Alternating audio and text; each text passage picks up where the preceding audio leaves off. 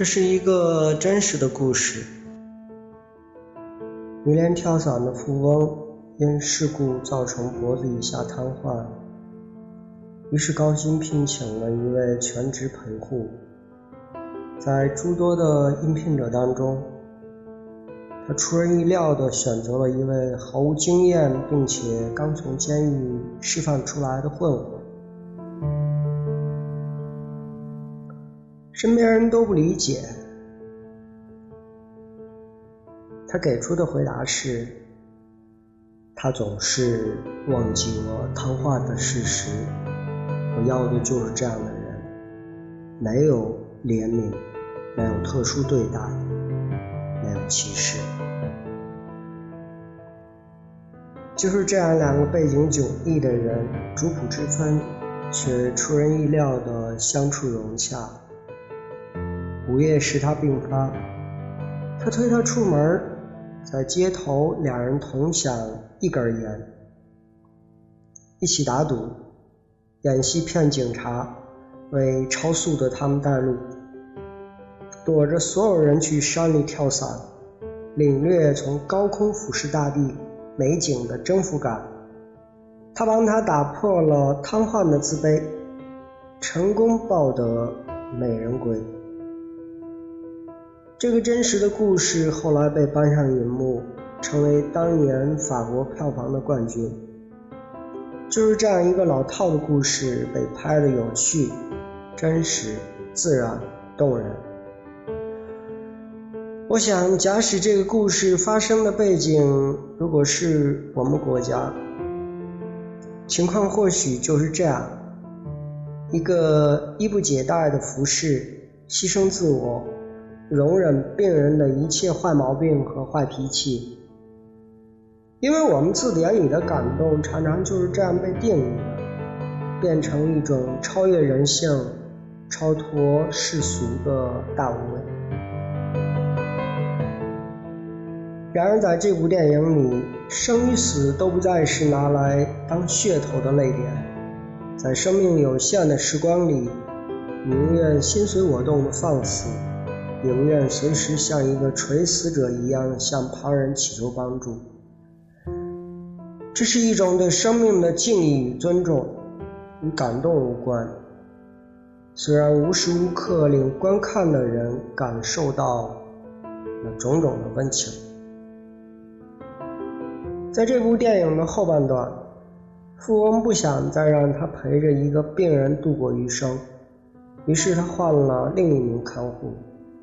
那位始终小心翼翼、稍有问题就以“他有病”来与他人解释的专业看护，令他的心日日苍老，越发怀念那个陪他玩、陪他疯，甚至拿摊子这件事儿开玩笑的朋友。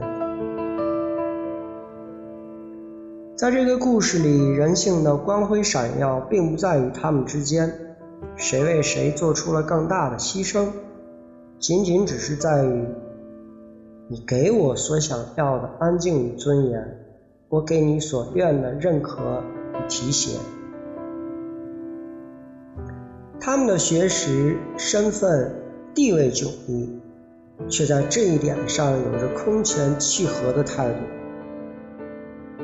不要用你以为的善意，去让对方感激。每个成年人都有一个无法被陌生人轻易触及的世界，不管是健康的人，亦或者身患重症的人，他们只有在遇到同类的那一刻，才会释放出一种夹杂着欣喜的善意。这种善意，并非传统意义上的善，而是相信并且看重彼此的能量，真诚地表达自己。以及不把自认为的善强加给对方，不要以善之名行凶，这或许是太多人都未能达到所能领悟的事。你认为他需要安抚和劝慰，而他其实只想着能不能一个人独自穿过黑夜。你以为他应该选择更好的那一个。于是百般劝阻，却不知道有些路他只能自己走，有些选择或许是错的，但却是他心中所向。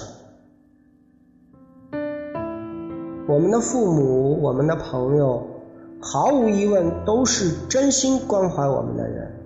可为什么，真正到了艰难之处，却对他们难以言苦，甚至甚至想逃离他们？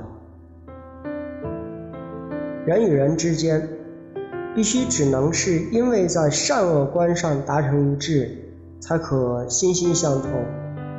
旁人认为的善，往往与自身实更像腐类；旁人认为的恶，却是你所认为的自由在高处。再回到我们的电影，他们为什么能超越阶层，最后成为心灵知己？